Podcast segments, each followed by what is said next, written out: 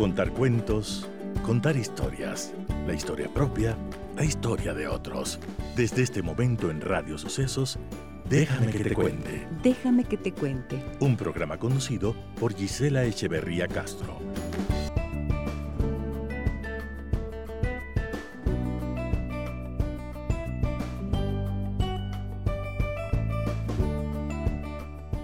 Amigas y amigos de Radio Sucesos, muy buenos días, bienvenidas y bienvenidos a nuestro programa. Un gusto y una alegría reencontrarnos cada día en este horario para acompañarles y poder compartir y disfrutar y reflexionar juntos de los temas que nos interesan y que son parte de nuestra vida cotidiana. Hoy voy a preguntarles qué pasa cuando tienes una pareja imaginaria. Sabemos que los niños suelen tener amigos imaginarios, pero ¿sabían que hay personas adultas que tienen parejas imaginarias? Bueno, de eso vamos a hablar en esta mañana. Les saluda Giselle Echeverría.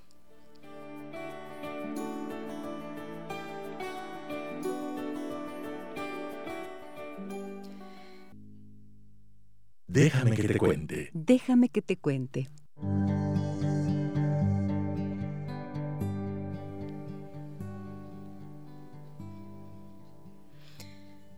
¿Qué pasa cuando tienes una pareja imaginaria? Creo que es importante partir de la explicación de lo que es la imaginación, ¿verdad? Nuestra existencia humana mm, permanece entre dos planos distintos. Uno que es el de la realidad, de la que observamos y a través de nuestros sentidos nos apropiamos de ella, y otra que es la de la subjetividad es decir, ese mundo interno que ocurre en nuestra mente a través de la percepción y de la imaginación. Pensemos algo. Ahorita yo estoy en este momento sentada en una mesa de un restaurante en eh, Firestofani, un pequeño lugar en Santorini, viendo un atardecer maravilloso mientras se oculta el sol y ese azul, azul profundo del mar índigo. Mejor dicho, perdón, del mar Egeo. Un azul índigo, color índigo del mar Egeo. Ahí estoy. ¿Esto es real? No, pues estoy imaginándolo. Pero esta imaginación, esta capacidad imaginativa que todos los seres humanos tenemos, se convierte en creatividad ¿cuándo? Cuando hacemos algo para que esto ocurra. Cuando lo que imaginamos, a lo que imaginamos, le ponemos práctica, le ponemos acción, entonces se convierte en realidad. Y esa, ese paso de dar acciones, de hacer acciones, ciertas acciones, para que se convierta en realidad lo que imaginamos, se llama creatividad. Entonces, vivimos más o menos así y el desarrollo de la humanidad, el desarrollo de, nuestra cultura, se ha construido precisamente gracias a la imaginación, a la capacidad de imaginar que todos los seres humanos tenemos. Entonces, ¿para qué sirve? Para crear una realidad que queremos, para tener sueños que nos permitan llegar a donde anhelamos, para encontrar soluciones a los dilemas que la vida nos presenta cada día. Y la imaginación entonces es un recurso fundamental de lo que somos como seres humanos. No existe ningún mamífero, además de los seres humanos, que tenga esta capacidad, para bien y para mal, ¿no? Porque a veces también eh, personas sin escrúpulos imaginan cosas, imaginan cómo robar, cómo asaltar, cómo matar, cómo engañar.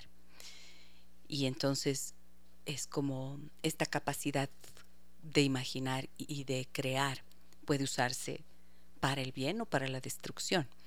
Confiamos en que vayamos creciendo en nuestro nivel de conciencia y eso nos permita ir creando un mundo mm, cada vez ojalá más justo. Y mm, pensando en todo esto de la imaginación, bueno, pues recordé que recordé que veo con alguna frecuencia personas que utilizan su capacidad de imaginación para crear relaciones, a veces inexistentes. Entonces ahí he pensado que son parejas imaginarias. Cuando, por ejemplo, te imaginas que tu pareja te ama de la misma forma o con la misma intensidad que tú, pero no recibes no recibes reciprocidad en lo que das. Entonces allí es una pareja imaginaria. Así que en este día he invitado a la Caro Bonar y la Andrés, Andrés Arauceres, ¿no es cierto, Andreita? estoy un poquito lenta, si se dan cuenta. La falta de sueño hace su efecto en mi cerebro. Ellas son parte de mi equipo de producción y me encanta compartir este espacio. Parejas imaginarias, de eso hablamos. Hola Andre, hola Caro, ¿cómo les va? Hola Gise, hola Caro, buenos días con todos. Muy bien, gracias. Hola Gise, Andre, con todos, buenos días. Buenos Muy días. Bien. ¿Tú has tenido o has sido pareja imaginaria de alguien? A ver, ahí empezamos con esto porque confiésense por favor en las redes. ¿Ustedes han sido acaso esa pareja imaginaria de alguien? Ya voy a explicar cómo funciona porque es bien interesante el entramado relacional que eso significa. Convertirse en pareja, en pareja imaginaria de alguien o tener una pareja imaginaria. A ver, cuando oyen eso, ¿ustedes qué piensan? Ya expliqué algo, pero... Yo creo que es como fantasear con una persona que no es tu pareja. Elvis Presley, por ejemplo, para mi mamita. o sea, yo creo que alguna vez en el colegio, como cuando te imaginas que quisieras estar con esa persona, como tu, tu crush, así. Ese, tu crush, wow, tu amor platónico, el ¿Ah, amor platónico. es crush? Ajá, como que quisieras estar con ese. Tú estás en primer curso y le ves al chico de sexto y dices, ¿cómo sería estar con él? Y te imaginas que eres la novia. Pero, Esa es tu pareja imaginaria. Está bueno eso a los 11 años, entonces. A los 12 años está muy bien. Claro, en primer curso, así cuando le ves al chico del sexto curso. Muy bien. ¿Y tú, André? ¿Has tenido parejas imaginarias? No, no he tenido parejas imaginarias. No. Y tampoco creo que Esa siempre va a la realidad. Sí, André, el André lo hace realidad. pareja imaginaria de nadie. ¿No? Sí he tenido un casi algo que duele más nada. Pero no imaginario. un casi algo, ¿qué es? ¿Oyeron eso? Crash, casi algo. O sea, está interesante eso. un crash, un casi algo. Mm, parejas imaginarias. Verán, les cuento una historia que nos llegó y que me parece tan interesante. Dice, hola Gise, un lindo día. Yo tengo una experiencia así y me gustaría compartir con ustedes. Hace un tiempo empecé a salir con un chico. Las cosas siempre fueron claras de mi parte. Le dije que tenemos que ver qué pasa y que no somos pareja. Al inicio fue así y él lo aceptó y lo manejó bastante bien.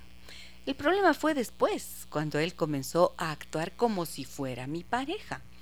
Me celaba, se enojaba si no le respondía a los mensajes. Yo le decía que no tenía por qué hacerlo si las cosas estaban tan claras desde el principio. Esto fue aumentando porque luego subía estados a sus redes donde daba a entender que estábamos en una relación. Luego me pedía que le presente a mi familia. Todo esto lo hacía pese a que yo le decía que no somos nada más que dos personas que se están conociendo.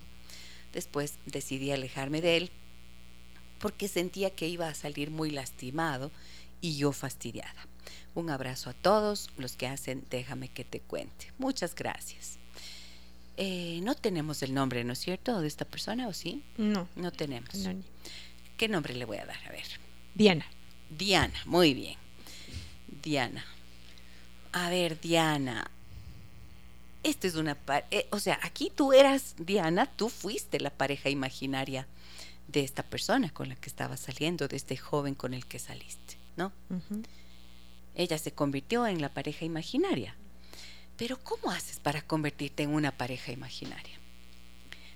A veces, y hoy es tan frecuente en las relaciones, ¿no? Actualmente en las relaciones donde no hay una claridad en qué mismo somos, qué hacemos, eh, salgamos, pero el salir uno no sabe qué es. ¿Salimos a qué? A pasear, a tomar un helado, a tomar un café, salimos a caminar y mientras estamos caminando nos tomamos de la mano, entonces, ¿qué somos? Ahí sale la pregunta, ahí se hace presente la pregunta, ¿qué soy yo para ti? Cuando tú aceptas salir con alguien, mm, el otro piensa pues que por algo has de haber aceptado, capaz que sí tienes algún interés. Y en esas salidas y en esa aceptación, tú estás haciendo, alimentando, digamos, la ilusión o la fantasía que la persona puede haber tenido, el interés, el deseo, la atracción que la persona tiene, ¿no es cierto? Pero claro, yo de lo que he podido ver en consulta me encuentro con el otro lado, ¿no es cierto? Mayoritariamente suelo ver en el otro lado chicas que me dicen, salí con este muchacho y entonces ya llevábamos tanto tiempo, nos veíamos, mm, me escribía y de pronto yo ya pensé que teníamos que definir la relación y entonces ya nunca más me respondió. Y dicen, y claro, entiendo eso porque creo que no éramos nada. Y cuando yo pregunto un poco más, ¿qué había dentro de la relación? ¿Qué era lo que ustedes compartían en la relación? Em, ¿Qué era lo que compartían? Me suelen decir, salíamos, eh, teníamos relaciones sexuales, eh, salíamos a pasear, mm, o sea, hacíamos todo lo que hacen los enamorados, pero nunca habíamos dicho que somos novios. Ah, entonces no es que no había nada, pues. Sí había.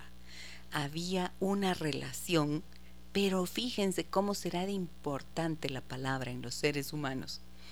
Que si es que no se dice con claridad, somos esto, y se da un nombre a la relación que se tiene, entonces la persona se queda como en la incógnita siempre. Y dices, ah, claro, no éramos nada. ¿Y todo lo que compartíamos, qué fue entonces? O sea, que el que se arma las películas de una pareja y resulta que ha sido pareja imaginaria, en realidad no está loco ni loca. Hubo algo que el otro hizo, como la aceptación de esa relación, de ese contacto y de esas salidas, y en base a eso se formula internamente la idea, pues no es cierto, la sensación, los sentimientos, las emociones que forman parte de una relación, aunque no esté definida ni con un título, ¿ya? Entonces, la pareja imaginaria muchas veces puede ser esa de los 12, 13 años, como les decía Elvis Presley para mi mamá. Fue su pareja imaginaria, o lo que se llamaba el amor platónico, ¿no? Pero mm, ya vimos que la imaginación está entre, hay un trecho entre el mundo real y la imaginación. Y estas parejas, Diana, lo que estás hablándome, no es de una pareja imaginaria. O sea, tú no fuiste una pareja imaginaria. Fuiste una persona que salió con alguien eh, que esperaba más de ti y tú te conviertes al fin y al cabo en una pareja imaginaria para él porque él se imagina que tú estás en el mismo, como dicen los chicos, en el mismo trip. ¿Qué es el trip? El, viaje. el viaje. Claro, en el mismo viaje. Están los dos montados en el mismo barquito, ¿no es cierto? En la misma, en el mismo cochecito, uno junto al otro. Y no ha sido así, pues. Entonces, claro, hay que pensar en esto si es que si es que nunca existió, o sea, Elvis Presley ese es pareja imaginaria a todas luces, ¿no es cierto? Además ya está muerto.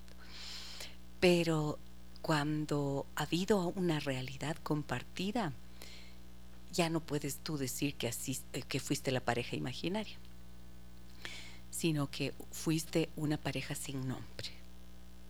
Fuiste una persona que compartió un espacio de la realidad de esa persona y esa persona una parte de tu mundo real y no le quisiste dar un nombre. Eso nomás es. O sea, no hubo ascenso de categoría, ¿verdad? El ascenso de categoría, ¿a dónde sería? Te doy la categoría de novio, novia, pareja. Y hay que pensar que esto implica lo que tantas veces hemos mencionado, que es la responsabilidad afectiva.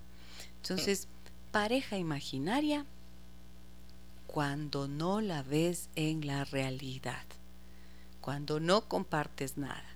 Luego, cuando sí compartes, pero no te dan el lugar o tú no le das el lugar, ya no es imaginaria, es irreal. ¿Sí o qué? Clarísimo. Vea cómo quedan las guaguas. A ver, digan. Ah. Bueno, ¿qué pasa cuando tienes una pareja imaginaria? Tenemos casos aquí que vamos a compartir y como siempre con ustedes está disponible el 099 556 3990. Vamos a una pausa comercial, enseguida estamos de regreso con ustedes, amigas y amigos. Déjame que te cuente un encuentro que nos humaniza. Y entonces, déjame que te cuente qué pasa cuando tienes una pareja imaginaria. A ver, chicas, de lo que dije hace un ratito y lo que expliqué, ¿qué pensaron? Díganme. Siempre, siempre hay una corresponsabilidad para que la otra persona piense que somos pareja. Ah, bien, bien, bien. Eso es. O sea, no es solamente una cuestión de la imaginación si es que comparten algo, ¿cierto? Así es. Ya, porque Claro. ahí vienen las confusiones. Pero en el caso que... esta- De Diana. De Diana. Ajá.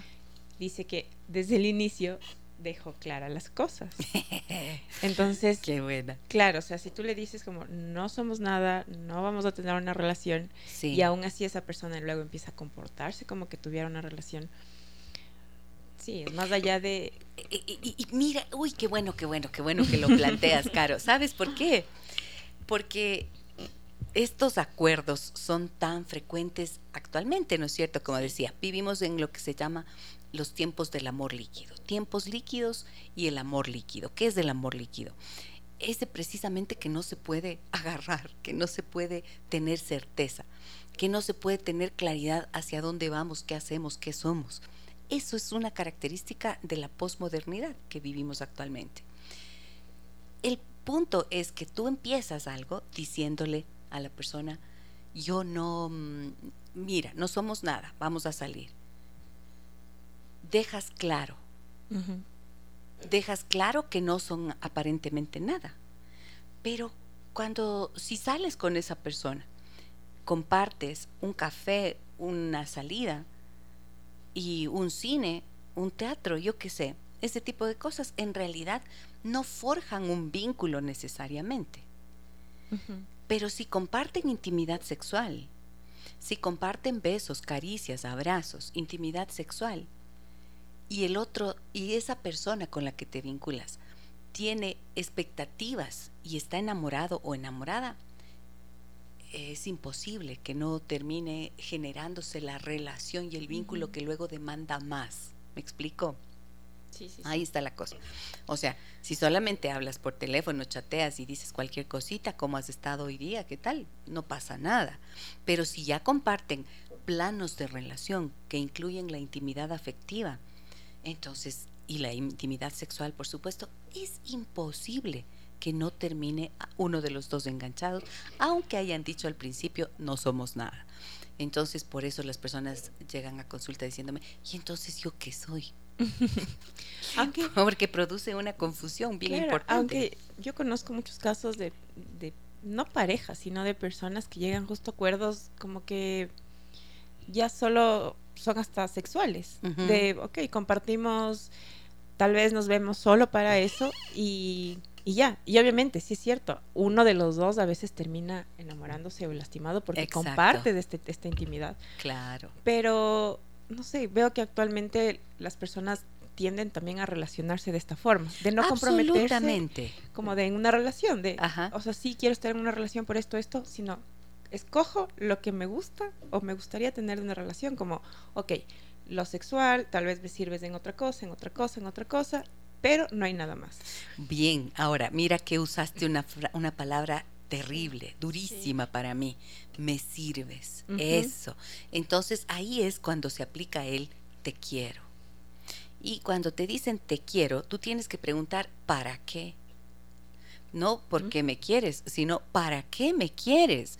O sea, me quieres para que tomemos un café, me quieres para que te ayude a trabajar, a veces a estudiar, a hacer la tesis. Eso escucho en consultas todo el rato. ¿Me quieres para qué?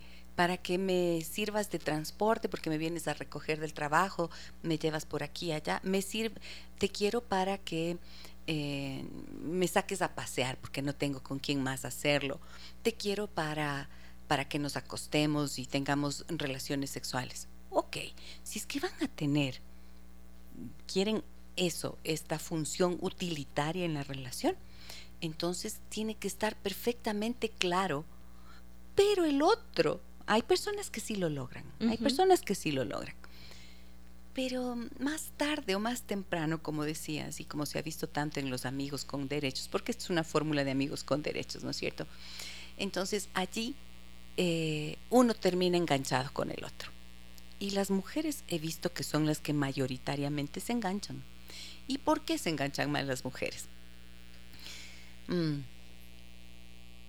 Si es que están anhelando tener una pareja y aceptan una relación en la que el otro les dice, pero verás que solamente vamos a tener esto, entonces van a salir lastimadas porque la expectativa que tienen es distinta a lo que les ofrecen. Si es que hay un vacío emocional y hay una idealización de la persona, es el escenario más peligroso.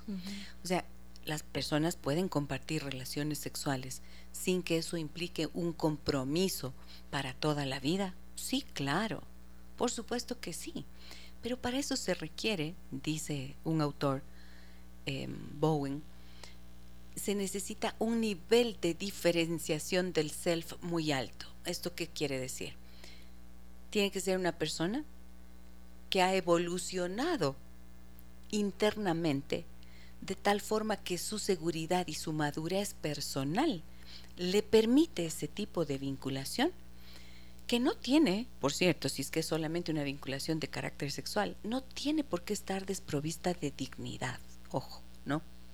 O sea, dos personas pueden tener una, un acuerdo de encontrarse eventualmente, no sé, conozco parejas, ¿no es cierto? Y es habitual, se encuentran, salen, cocinan juntos, se toman un vino y tienen relaciones sexuales, comparten una grata eh, conversación. Y después de eso se vuelven a ver en algún otro momento. Y no comparten sentimientos más allá del afecto, ¿ya? Pero ya digo, para eso, para llegar a eso, se necesita un nivel de madurez. Entonces, si no madurez en el sentido de que soy responsable de las consecuencias de la decisión que tomo. Porque si me vinculo a alguien usando como un subterfugio esto de decir, acepto todo lo que quieres, eh, ok, no somos nada, pero lo acepto porque tengo interés en ti y piensas y te cuentas de la película, ahí entra tu imaginación, y te cuentas la película de que mientras más te hagas alfombra, entonces vas a tener la oportunidad de conquistar a la persona y la persona se va a enamorar de ti. Error. ¿No? Ahí es en donde viene el error, donde la imaginación te juega la mala pasada. Te imaginas que esa persona te ama a ti, pero si ya te dijo de entrada que solamente somos esto, hazle caso. Hazle caso, porque si usas, como digo, como un camino, disque, como un, un, ¿cómo se diría? ¿Cómo se llaman esos caminos cortos que se buscan? Un atajo, un atajo, como un atajo para llegar al corazón de la persona, pierdes el tiempo. Ahora, claro, hay gente que dice eso y termina, aunque ella haya dicho, mira, las condiciones son estas y hoy se ve tanto en las mujeres, ¿no? Las mujeres ponen esas condiciones muchas veces, las chicas lo hacen como Diana, mira. Y los hombres se quedan así un poco descuadrados, desconfigurados. Eso, se les desconfigura el cerebro. ¿Saben por qué se les desconfigura? Porque ¿cuál es la idea? El imaginario colectivo dice que las mujeres siempre estamos a la espera de un hombre que nos ame, nos cuide, nos proteja, nos ofrezca matrimonio y con él podamos tener hijos y envejezcamos juntos y seamos abuelitos, ¿cierto?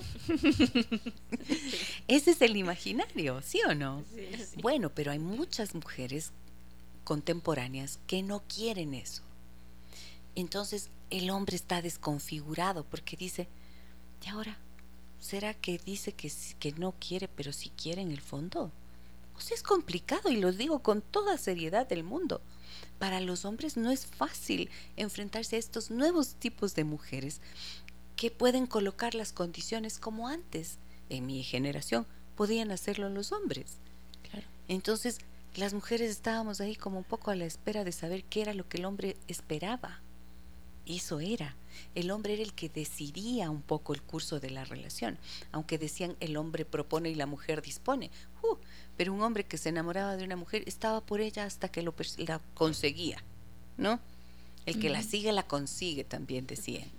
Y en cambio, actualmente las chicas están más conscientes de sí mismas, de lo que quieren para su vida y de lo que no quieren.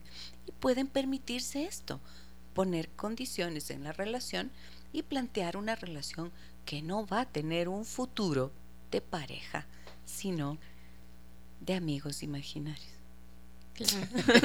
de pareja imaginaria. Y sabes que dice, yo tengo, conozco un caso súper cercano, que ella se relaciona con un, con un chico y él le dice, yo no estoy para una relación, de hecho yo tengo cosas que solucionar con mi ex, me voy a ver con mi ex a mediados de año, pero si tú quieres, podemos tener encuentros sexuales.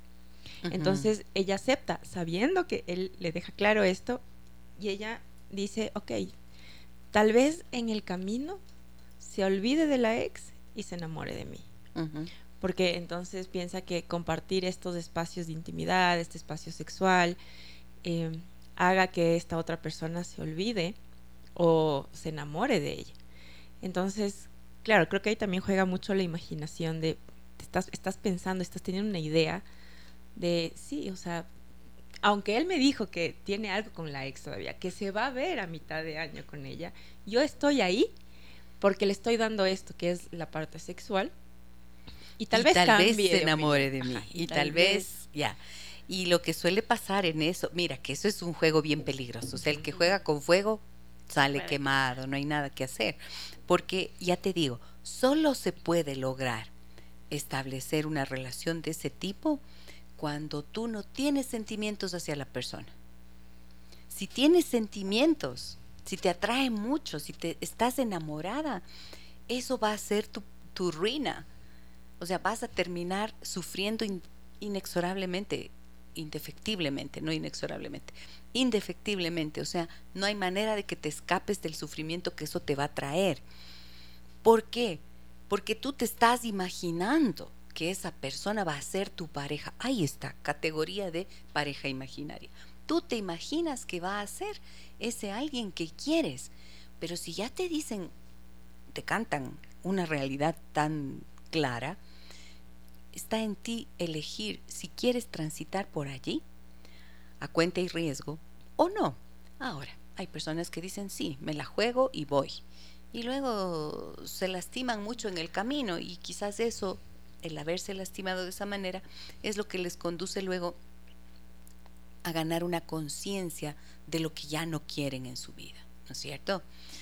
Y me gusta mucho que me gusta mucho tener esta, esta conversación porque es, eh, es parte de las relaciones contemporáneas. Tenemos mensajes, mensajes, y me gustaría mucho escucharles a los hombres también, a los varones, que me digan que esto que estoy comentando tiene sentido o no. A ver. Sí, bueno, nos dicen buenos días Gisela, interesante programa. Mi pregunta es si los programas de Siri y Alexa cuentan como parejas imaginarias así como las muñecas en escala real, y no me refiero al tipo de juguete sexual. Me explico, en Japón se están vendiendo muñecas de tamaño real con una textura y con detalle, en todo sentido, que parece que tuvieran vida. Quienes compran este tipo de muñecas son gente de, avanzada edad y personas solas. Las visten, conviven y hasta salen con ellas. Mi otra pregunta sería, si lo imaginario sería lo mismo que lo platónico. Saludos, Eduardo. Muchísimas gracias, Eduardo. Qué interesante lo que planteas. Pues miren, la tendencia mundial es a la soledad. O sea, es como si la imposibilidad de generar relaciones de compromiso eh, es tan cruel, tan dura, que las personas desisten en el intento de encontrar una pareja, ¿no? Y mm, entonces empiezan a desarrollar relaciones efectivamente con aplicaciones, con eh, estas asistentes Alexa o Siri. o Siri. ¿Vieron un- una, ¿cómo se llamaba? Una película Hair. Hair, ¿no? Hair, H-E-R, ella. Ella. Es fantástica esa Sí. película, porque allí se plantea justamente una relación con un sistema operativo que es la eh, es quien le saluda, eh, abre el teléfono y, le, saluda, le da la bienvenida, le conoce todos los gustos, lo que necesita, le lee los correos, le responde los mensajes. Y esta, este sistema de inteligencia artificial que mm, implican los algoritmos, precisamente, por ejemplo, que utilizamos en las redes sociales, hacen que vayan conociendo nuestras preferencias, nuestros gustos y demás, ¿no es cierto? Cuando uno utiliza YouTube, de pronto te aparece entre, entre tu listado las sugerencias que te hacen o en Spotify, te van sugiriendo las canciones. ¿Por qué? Porque tu algoritmo ya, el algoritmo ha empezado a darse cuenta, en Netflix igual, te sugieren de acuerdo a A tus gustos. tus gustos y te dice por ahí, esta película 98% para ti, ¿verdad?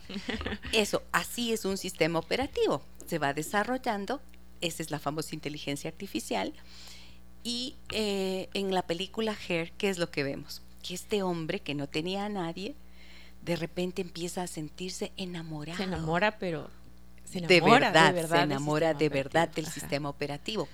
Y esto es lo que se ve actualmente. Y voy a, a mencionar algo adicional. Lo que se ve en Hair también es lo que suele pasar en las relaciones a distancia. ¿Ves? Es casi una pareja imaginaria porque no está en la realidad. Comes y duermes con la computadora. Te duermes escuchando canciones a través del Zoom. Se comparte Claro. pero el, el proceso de enamoramiento suele estar allí presente.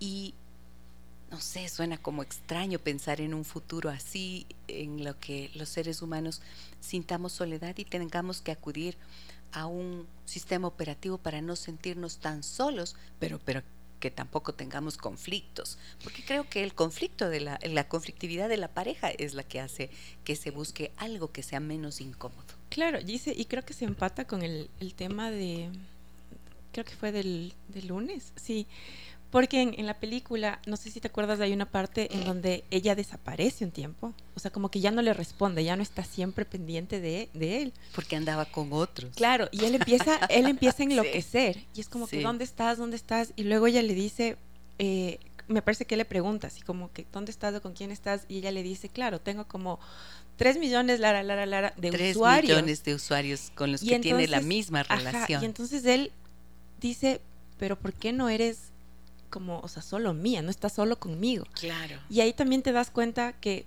más allá de la poligamia o lo que sea, lo que hablábamos el lunes, sí necesitas tener estabilidad hasta con, o sea, como con el sistema operativo, porque eso es lo que te da estabilidad emocional. Y él enloquece porque le dice, ¿cómo puedes estar con alguien más Ajá. cuando, y ella le dice, soy una máquina, pero él Él no, lo puede entender. No acepta porque él dice, es para mí, o sea, eres, es Eh, mi relación. Eso. Entonces, ¿por qué? Porque ahí hay una necesidad que está debajo. ¿Cuál es esa necesidad? Es la necesidad de saberte único o única para ese otro que te está supuestamente conociendo en el caso del sistema operativo. Pero lo mismo pasa en una relación con una pareja. O sea, tú necesitas, hay una necesidad de exclusividad, un sentido de exclusividad. O sea, necesitas saberte importante para alguien, saber que eres especial para ese alguien y que solo tú eres para ese alguien. Es una necesidad casi infantil, porque es la memoria afectiva de nuestras relaciones primordiales. Y es lo que tú mencionabas del lunes del apego. Exactamente, justo. Ese es el concepto, el apego. O sea, todos necesitamos a quién apegarnos y en quién encontrar seguridad. Y no puedes tener seguridad con alguien que sientes que te engaña, que juega contigo, que no te dice la verdad, eh, que no te considera y que eres una persona descartable. No puedes, ¿te fijas? Entonces, ¿qué seguridad tienes? No puedes. si es que ya tú superaste ese, ese hueco y ese vacío y con alguien que no amas y por quien no tienes, no tienes em, interés afectivo, allí puedes compartir esos escenarios de relación, por ejemplo, solo sexual, y hasta, como te digo, compartir libros, cuentos, salir algún día de paseo, no sé qué. Hay ahora parejas que son asexuadas, parejas asexuadas, donde dice, estoy trabajando hace algún tiempo, trabajé en consulta con una pareja que decían, yo soy asexuada, decía ella. Y él decía, pero es que yo no puedo serlo. Y yo les preguntaba, eran novios, y yo les decía, ¿y, cómo así aceptas entonces una relación? Dice, porque yo sí le dije que soy asexuada. ¿Ves? Ese es un camino terrible, porque piensas que mientras vamos conociéndonos y nos vamos enamorando, tú vas a cambiar. Entonces no hay que creerse tan todopoderosos y pensar que vamos a incidir de semejante forma en el otro. Es decir, hay que aprender a escuchar lo que el otro nos dice. Vamos con mensajes. Wow. Nos dicen buenos días, saludos, déjame que te cuente. Yo viví una relación en donde nosotros éramos pareja, pero solo entre nosotros, porque al final no me presentaba a sus amigos ni a su familia, y siempre me decía que no era el momento, porque sus padres, porque su padre era muy celoso. Al final siento que nunca me dio el lugar y oí que compartimos, lo que compartimos fue en vano. Gracias. Disculpa, pero necesito que me vuelvas a leer eso porque hay dos cosas que quiero tomar apunte para poder referirme a, esto. léeme de nuevo, Andrea. Claro que sí. Déjame que te cuente. Yo viví una relación en donde nosotros éramos pareja, pero solo entre nosotros, porque al final no me presentaba a sus amigos ni a su familia y siempre me decía que no era el momento, porque su padre era muy celoso. Al final siento que nunca me dio el lugar y oí que, y que lo que compartimos fue en vano. Claro, claro, claro. Ahí fue una pareja imaginaria. Pero mira que es complicado. Yo quiero que vean ustedes las consecuencias que esto tiene para la persona que vive así. ¿No?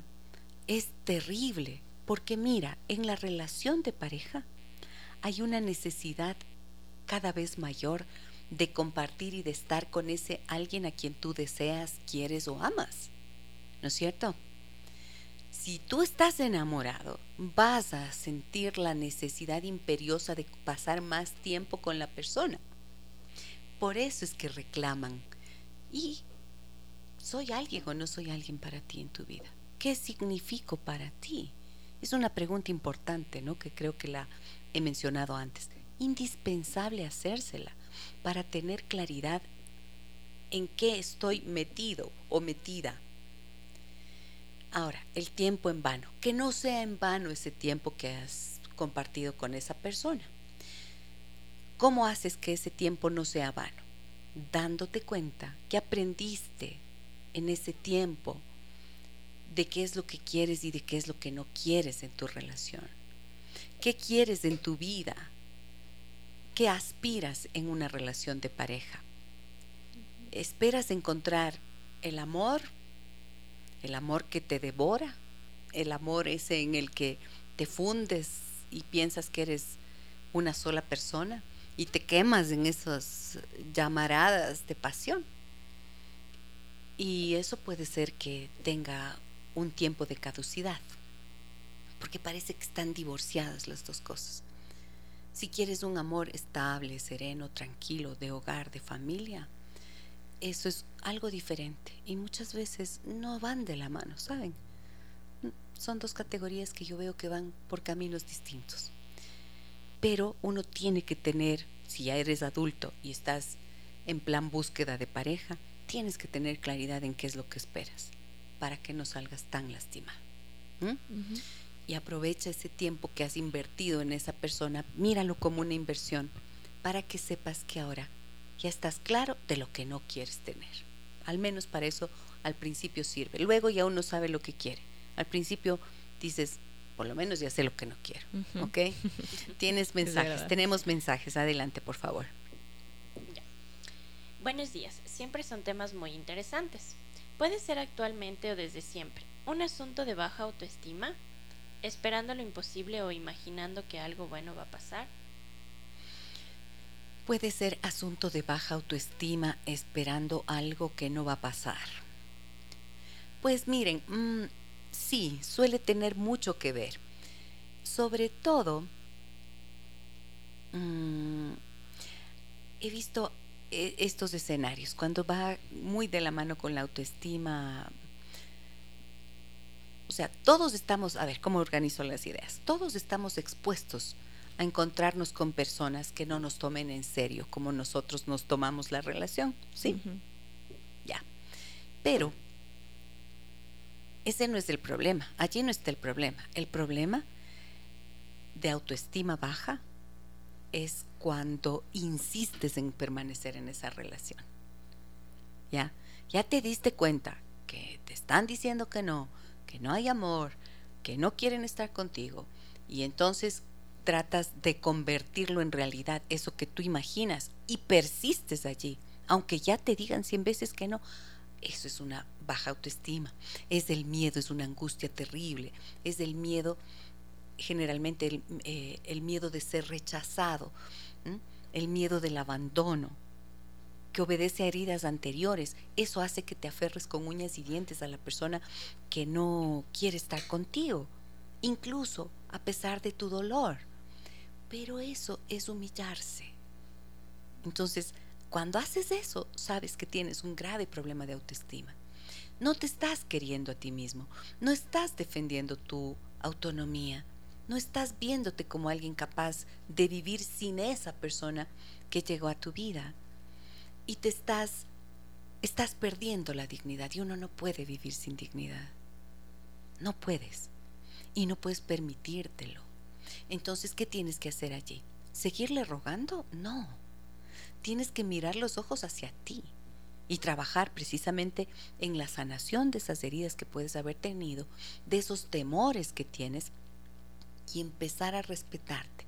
Cuando empiezas a respetarte, cuando haces un pequeño movimiento que signifique respeto hacia ti mismo, puedes empezar a ganar confianza también en ti y allí surge el amor propio.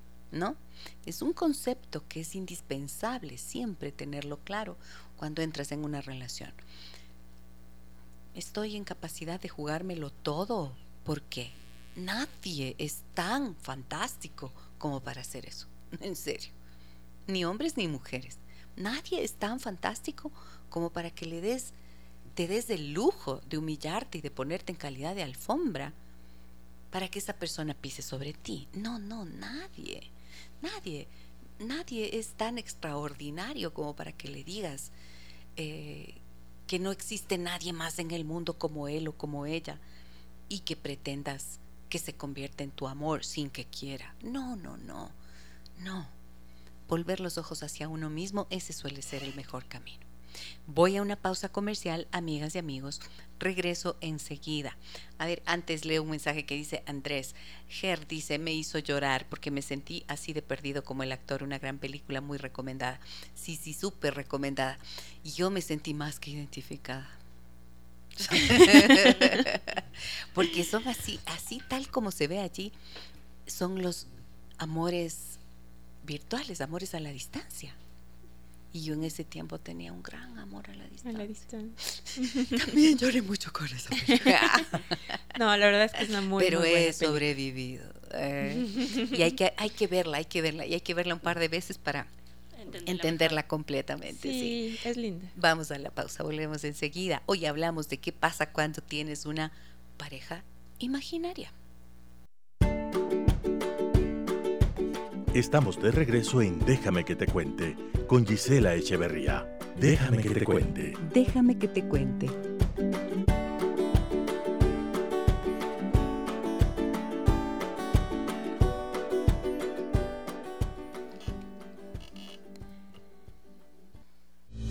Déjame que te cuente un encuentro que nos humaniza. Aquí andamos, aquí andamos de regreso. ¿Qué pasa cuando tienes una pareja imaginaria? Tengo un mensaje de Ricardo que me gustaría leerlo. Dicen aquí, buenos días doctora, me dice mi nombre es Ricardo. Con respecto al tema, pienso que todo depende en hablar claro con las personas. Yo todavía no deseo tener una pareja estable.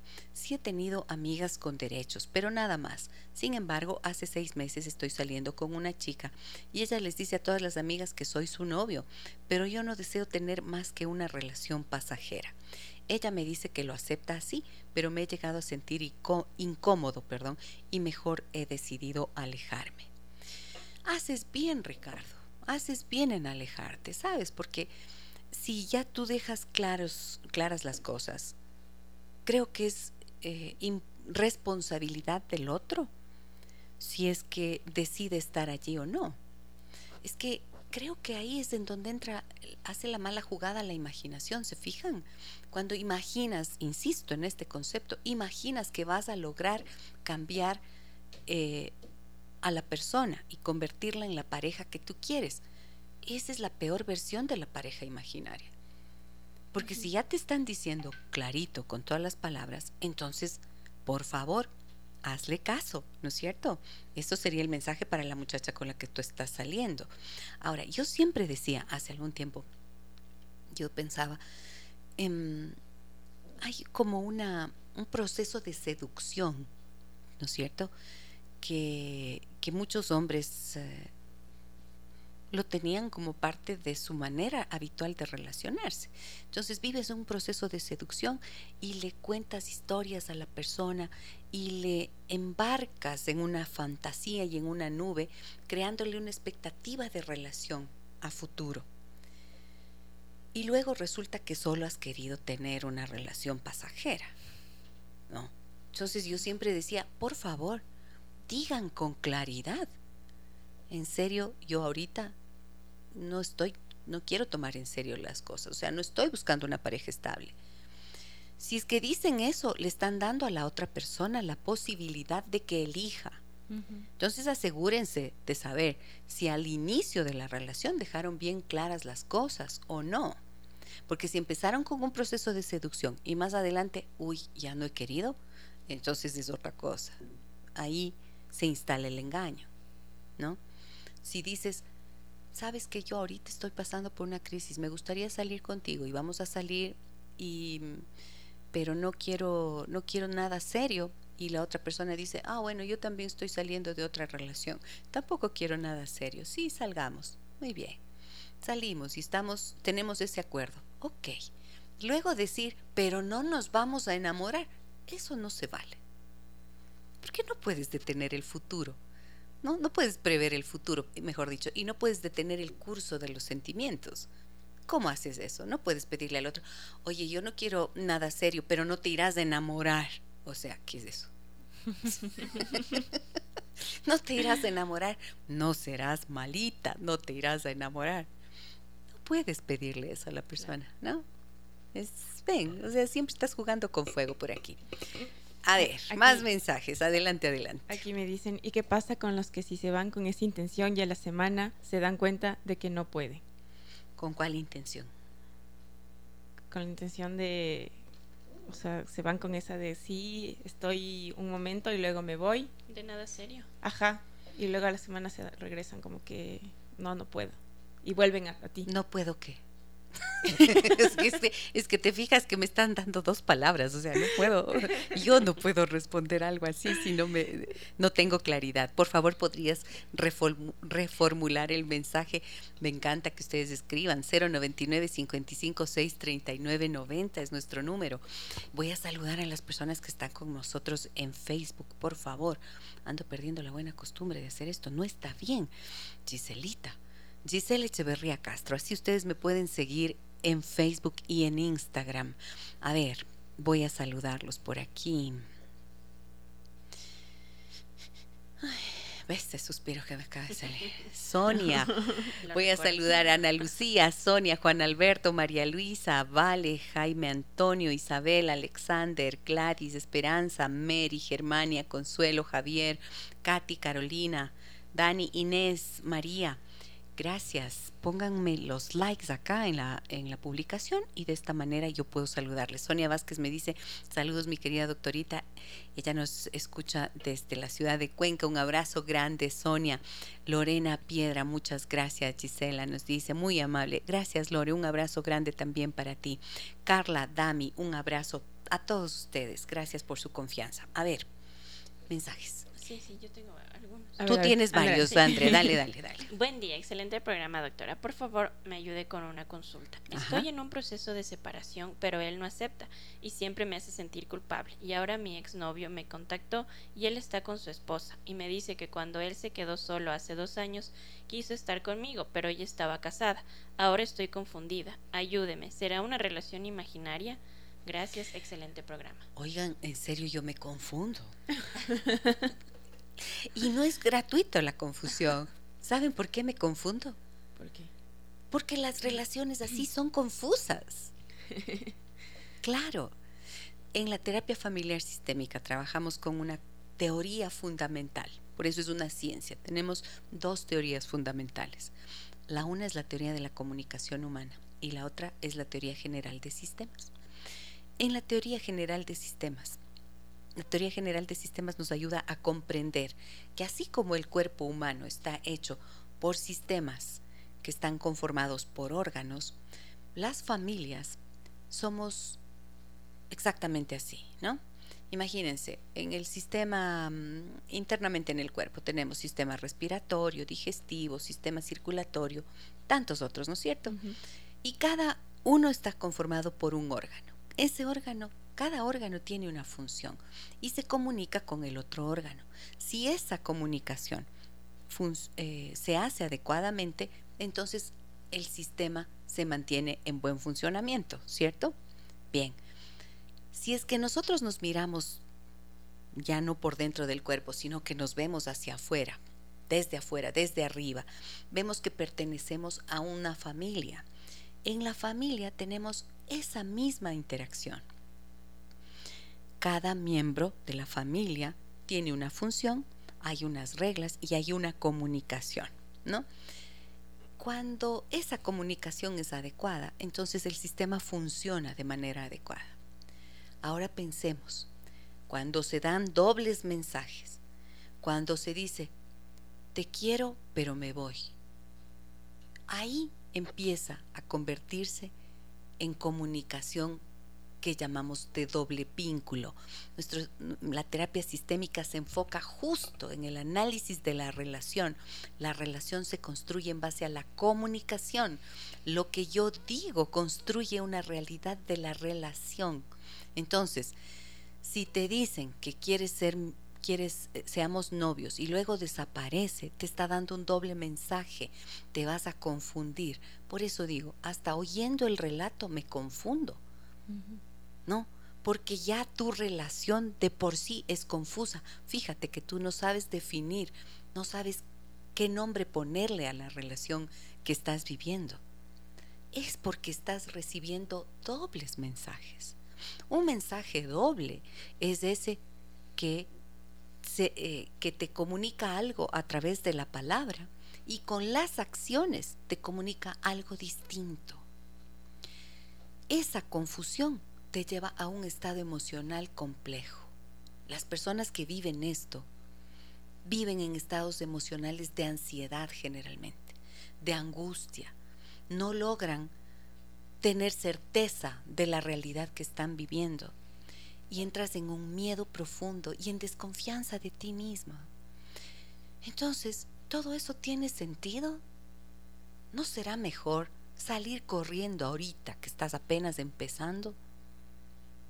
Aclarar significa pedir, hacer preguntas que te permitan entender lo que el otro quiere y espera de ti. Pero hay que hacer esas preguntas. ¿Qué es lo que esperas de mí? ¿Qué es lo que estás mirando en nuestra relación a futuro? De lo contrario, pon pies, como decía mi mamá, ponga los pies en polvorosa, o sea, salga corriendo, huya de ahí. ¿Para qué? Para preservar su salud mental. No es simple quedarse en relaciones que terminan acabando tu psiquis. Después te toca venir a terapia. puede ser lo mejor que hagas por tu vida, definitivamente. Pero si es que esto que hacemos aquí en el programa sirve para poder alertar, advertir, ganar en conciencia, ganar un poquito más de conocimiento en sobre cómo son las personas y cómo pueden ser las relaciones, ojalá que así sea. ¿Sí? Vamos con más mensajes. Sí. Giselle, buenos días. Me hace gracia tu comentario. En ¿Cuál? mi- en mi relación actual en algún momento y como broma me dice mi novio, cuidado, te enamoras. Y resulta Mm. que el enamorado es él. Bueno, cuidado, te enamoras, que yo ya estoy enamorado, ahí está bueno. Entonces ahí puedes estar tranquila, no pasa nada. Si los dos están enamorándose, está bien. Pero ese, esos comentarios cuando se hacen en serio y como advertencia, pero verás, no te irás a enamorar porque yo no siento nada por ti. Uy, eso es un cuchillo, ¿sí o qué? Es una cuchillada un para el corazón, es un puñal. Mensajes, Caro. Tú tienes. Sí, adelante. Javier nos dice, saludos, siempre conectados a este gran programa. Sigan adelante. Muchas gracias. Eliana nos dice saludos desde Perú. desde Perú. Qué lindo que estés por allí. Muchas gracias. Un abrazo grande para ti.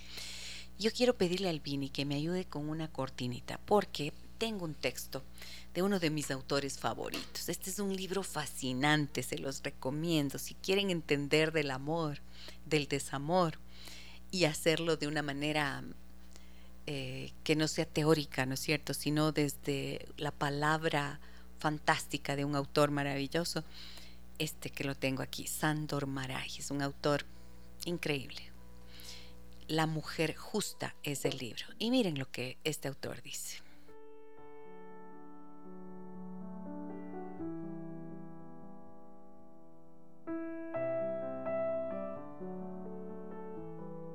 Esa especie de hechizo, ese estado de ánimo de los enamorados en eterna espera del amor ausente, tiene algo en común con el desvarío de los hipnotizados y que sus miradas son como las de los enfermos que empiezan a despertar de su delirio y levantan con esfuerzo los párpados hinchados.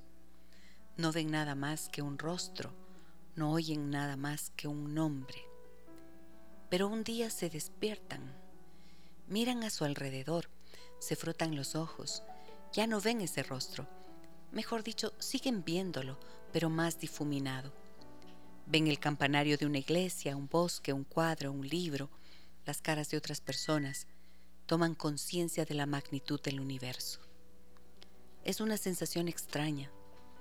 Lo que ayer te parecía insoportable, te dolía tanto que te partía el corazón, hoy ya no te hace daño. Te sientas en un banco y estás tranquilo. Te pasan por la cabeza cosas como pollo frito o los maestros cantores de Nuremberg. O hay que comprar una bombilla para la lámpara de la mesita. Eso es la realidad y todo lo que la compone es igual de importante. Ayer todo eso resultaba improbable, volátil, incomprensible. La realidad era totalmente distinta. Ayer ansiabas venganza o quizá redención. Querías que llamara, que te necesitara desesperadamente, o que lo encerraran en la cárcel y lo ejecutaran. Sabes, mientras sientas eso, el otro se sentirá feliz y se mantendrá alejado. Aún tiene poder sobre ti. Mientras clames venganza, el otro se frotará las manos, porque la venganza es un deseo, una especie de yugo. Pero llega un día en que despiertas, te frotas los ojos, postezas y de pronto te das cuenta de que ya no quieres nada. Ni siquiera te inmutas cuando lo ves por la calle. Si llamas por teléfono, si llama por teléfono, respondes como debe ser.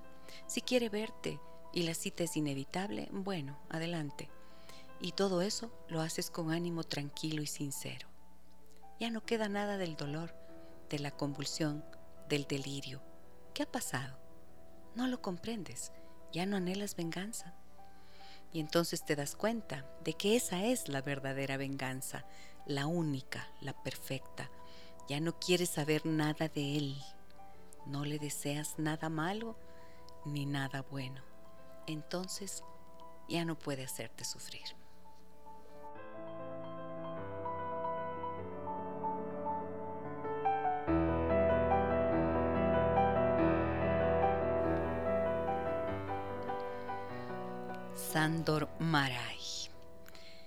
Es cierto que no existe la persona justa y que las ilusiones se desvanecen, pero yo lo amo y eso es distinto.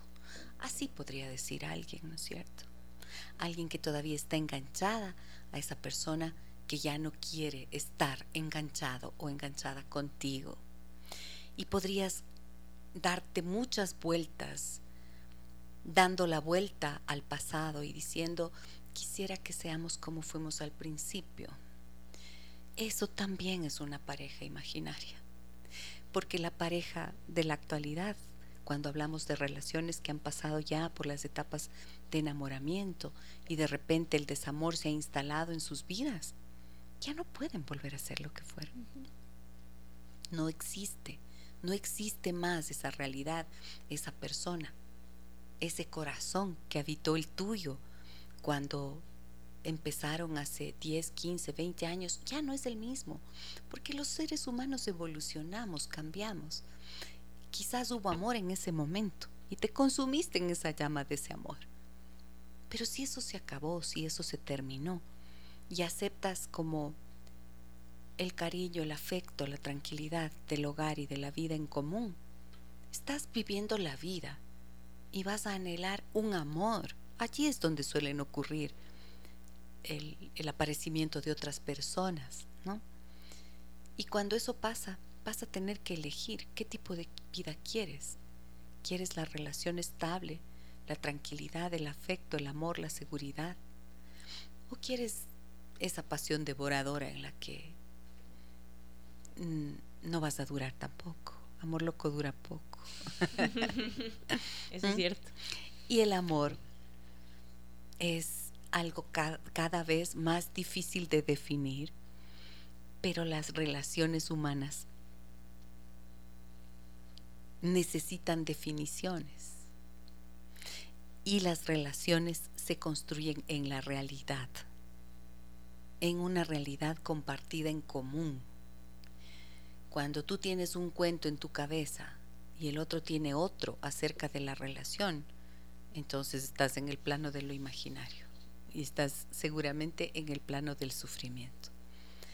Es mejor tener una buena relación con uno mismo que funcione y no una relación con otro que te deja despedazado, ¿no? Punto de vista mío. ¿Qué quieres compartirnos, Carmen? Completamente. A ver, ¿qué están pensando ahí ustedes? Yo, bueno, la lectura muy linda, hermosa. Mientras la escuchaba venía una lluvia de recuerdos y es como la frase que dice que enseñan más los daños que los años. Y yo creo que uno siempre debe buscar eso, eh, tener una relación sana, una relación bonita. Creo que nadie merece sufrir por amor porque el amor es algo maravilloso que nos hace mejores personas también. Y darse cuenta y darse el lugar que uno, donde no lo quieren, es mejor no estar. Es mejor no estar. O sea, si tienen parejas imaginarias y eso les causa dolor, desmantelen.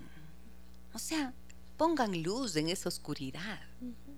Y si ustedes están mm, pidiendo ser parejas imaginarias, pregúntense, ¿cuál es el miedo que tienen allí?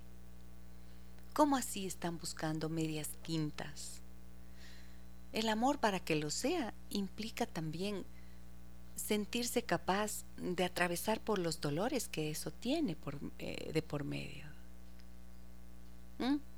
Hace falta mucho valor para atreverse a amar. Amar con todas las consecuencias que eso tenga. Y eso nos conduce a la madurez. Las medias tintas son las que amargan la vida. Y si se ponen a ver las parejas imaginarias y los que piden no te irás a enamorar, verás, verás, pero así nomás, pero hasta aquícito, pero hasta allácito, eso es mucho miedo de por medio y el amor es el miedo es incompatible con el amor. El que se enamora pierde, dice. El que se enamora pierde y el que ama gana, yo digo. Pues sí. Creo que sí es verdad. El, el, amar y el de verdad entregarse implica muchas cosas y hay que ser valiente para eso. Ajá, es que es eso, el valor. El valor, ¿sabes cuál es el valor? O sea, el valor de amar es en realidad el valor que hay que tener para derrotar al miedo. Grábenme ese pedacito. Posteemos eso. o sea, el valor que hay que tener para amar es en realidad el valor que hay que tener para derrotar al miedo, porque el miedo acaba con todo lo que sea amor en tu vida, empezando por el amor propio. Sí. Cuando ya tienes miedo y empiezas a comunicar al otro tu temor, le levantas los miedos de él también o de ella. ¿Te fijas? Entonces, dos miedosos allí, ¿a dónde van a llegar? Como dice Silvio Rodríguez, los amores cobardes no llegan a amores ni a historias se, se quedan allí. Ni el recuerdo los puede salvar, ni el mejor orador conjugar. Eh, qué bonito. ¿Sí? Esa es eh, la canción Una mujer con sombrero. ¿Tendremos esa? Podemos poner esa para finalizar nuestro programa. ¿Tienes más mensajes? Sí, tengo varios. Uy, por Dios, y tú me dejas hablar así, Andrew. Ustedes saben que no me pueden dejar hablar porque yo hablo, como decía, hasta perder el conocimiento. Estamos saliendo enamoradas. Pero les gusta, se quedan así oyendo. Yo digo, estas guaguas, ojalá les quede algo. Haciendo acto, de conciencia. Acto de conciencia. Acto de conciencia. Dale, Andrea, a ver, lee varios. Y Karina nos dice, me encanta el programa. Te cuento que como yo tuve mi, tuve mi relación a distancia por casi cuatro años, muchas personas creían que era mi imaginación y yo estaba idealizando al que ahora es mi marido, al punto que yo también empecé a dudar si lo que sentíamos era imaginario.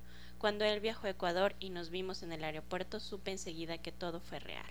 Oh, qué bello. Eso, pero mira, cuando viajó, vino, lo hizo realidad. Ahí está la diferencia. Eso ya no es un amor imaginario, una pareja imaginaria. Das pasos, vieron que lo que explicaba al inicio, hay una imaginación, creas una realidad imaginaria, pero cuando das los pasos, lo vuelves concreto, ahí ya es, es, tu realidad, ya cambió todo. ¿Qué más tienes? Sí, Ángel nos dice, hola Doc, saludos cordiales, mi admiración, respeto y gratitud por la labor que realiza. Cada vez que la escucho se me ilumina el camino que transito. Doc, ya que menciono que, mm, ya que, menciono que uno de las, una de las causas de ilusionarse o idealizar, que sé que tengo baja autoestima, ¿podría dar métodos para mejorar la autoestima, la autoestima y respetarme más, por favor? Saludos a todo el programa. Muchísimas gracias. Esa es una estupenda idea. En realidad estábamos planeando, ¿no? Un, eh, hacer un taller, una conferencia vamos a hacer en realidad, en donde voy a trabajar con ustedes, con las personas que, que quieran eh, trabajar la autoestima creo que es un lindo tema. Sugiérannos ustedes, a ver, ¿a qué les gustaría? Un tema de conferencia. Podría ser mm, autoestima, cómo desarrollar la autoestima para poder amar con valor. Ah, por ejemplo, ¿no? Aceptamos sugerencias, bienvenidas. Y, mm, y sí, claro que vamos a colocar ese tema desarrollo de la autoestima en el programa. Muy bien, ¿qué más tienes, Andre? Erika nos dice, muy buen día, gracias por estos temas tan hermosos. tenga la amabilidad si podría repetir el libro para poder leerlo. Muy gentil, felicidades por sus programas. Muchísimas gracias, Erika. La mujer justa es el nombre del libro. El autor Sandor Maray está en un lugar privilegiado en mi biblioteca. Amo este autor. Este es un autor maravilloso, de verdad. Javier Marías era mi, favorito hasta que conocí a Sandor Maray, nacido en 1900 en Casa, una pequeña ciudad húngara que hoy pertenece a Eslovaquia. No, no he conocido, bueno, son tantos los amores que he tenido en la literatura. Pero el primero. Puros imaginarios. El primero fue García Márquez. García sí, sí, sigue siendo, sigue siendo de mis amores literarios. ¿Qué más? Aquí nos dicen, doctorita, viendo y escuchando tantas y tantas cosas, ¿hacia dónde va la humanidad? Chuta, gran pregunta, que yo no tengo la respuesta, ¿no es cierto? Esa parte no la sé. Sin embargo, creo que mm, por mucha tecnología que exista, por mucho desarrollo, no sé si nuestra esencia humana llegue a cambiar. seguimos siendo mamíferos, seguimos siendo seres que necesitamos de los otros. Seguimos siendo seres sociales. Entonces, supongo que de la imagínense lo que puede haber sido hace un siglo, solamente hace un siglo. 1920. En 1920, ninguna de las personas que habitaban este planeta podrían haber imaginado siquiera que hoy, un siglo más tarde, íbamos a tener teléfonos inteligentes, posibilidad de hacer videollamadas, redes sociales y tener toda esta tecnología de la que disfrutamos hoy, ¿no es cierto? Y pienso que de la misma manera, las personas de hace un siglo se enamoraban, sentían angustia, dolor ante la muerte, ante la pérdida, tenían esperanza, confianza en el futuro, mm, amaban, cuidaban, tenían necesidades de afecto y de relacionamiento. Y eso no ha cambiado. Y si nos remontamos así, como eh, a la historia de la humanidad, podremos decir lo mismo. Es decir, las circunstancias que atravesamos y los valores de la cultura cambian, se modifican. Mm, la ciencia, la tecnología produce todas esas transformaciones también. Los movimientos sociales, la conciencia de las personas van haciendo que cosas cambien. Pero las necesidades humanas siguen siendo las mismas. Y yo creo que nuestra capacidad de imaginar puede seguir llevándonos a encontrar soluciones a los grandes dilemas que todos tenemos. Me da muchísimo gusto compartir con ustedes este programa. Me encanta hacerlo. Gracias a todos por su acogida. ¿Tienes más mensajes? Yo te veo que me, quedas mirando como que tenemos más cosas que decir. Hay un mensaje en Facebook que no sé si es que lo leímos, de Andrés que dice, wow, me he quedado con la boca abierta con este tema. Querida Gise, Tocaya y Carito, creo que en muchos casos se malentienden las palabras. Generalmente suelo decir te amo, pero no porque sea amor en sentido de pareja. Y luego me meto en unos problemas terribles y evito el contacto en todo sentido, porque se cree que yo estoy detrás de ellas o ellos, tengo que decirlo. Bueno, entonces afinando el lenguaje, Andrés, para que no te desbarates por allí contando. Yo tengo otro mensajito. A ver, adelante. Marta nos dice, buenos días, un tema podría ser autoestima para romper los patrones, porque yo pienso que la autoestima se la aprende en casa y se repite de generación en generación. Yo no tengo estudios del tema, solo es mi opinión. Bueno, la autoestima tiene algunos niveles, ¿no es cierto? Es el implica autoconocimiento, autoaceptación, autorrespeto, y entonces autoestima que equivale a amor propio. Todas esas dimensiones dependen muchísimo de lo que hemos vivido en nuestras familias, por supuesto, de la manera en la que nos han amado, nos han respetado, nos han dado un valor y un lugar en el mundo. Y también de las experiencias que vamos teniendo en términos amorosos. La biografía amorosa construye también nuestra autoestima. Hay amores que nos destruyen, hay amores que nos elevan, hay personas que nos hacen sentir bien con lo que nos dicen, hay una aceptación de lo que somos y de quiénes somos. A veces nos exponemos a situaciones de rechazo. O sea, hay una infinidad de elementos que constituyen la autoestima. Y por eso es tan importante sanar, cerrar, sanar heridas, cerrar historias que ya no convienen y construirse una idea de uno mismo, la más elevada que uno pueda mm, establecer. ¿Para qué? Para que caminemos hacia ella siempre es posible. Tengo aquí algo que quería compartir, pero ya no me da el tiempo. Qué pena. Ahí se alcanzamos. Si alcanzamos, vine y tengo chance. Ya no tengo, ya no, no. Yo, yo, yo tengo algo que decir, por Sí, por favor. ¿De qué te has dado cuenta? No, no, no. No, ¿qué ha sido?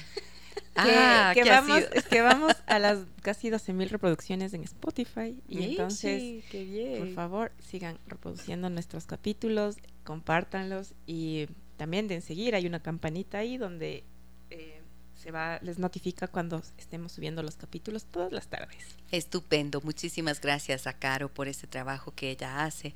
Em, alimenta nuestro canal de Spotify. Allí ustedes tienen el podcast de nuestro programa, lo pueden escuchar. Como me suelen contar algunas personas, dice, cuando voy a hacer los ejercicios, ahí me pongo mis audífonos y entonces te escucho. Lindo. Y también les pido, por favor, a quienes están con nosotros en este momento en Facebook, compartan este programa si creen que lo que hemos dicho hoy puede ser útil a más personas. Compártanlo, ayúdennos también a hacer que crezca esta comunidad de personas interesadas en su desarrollo personal y en el mejoramiento de sus relaciones. Un abrazo muy grande a todos ustedes.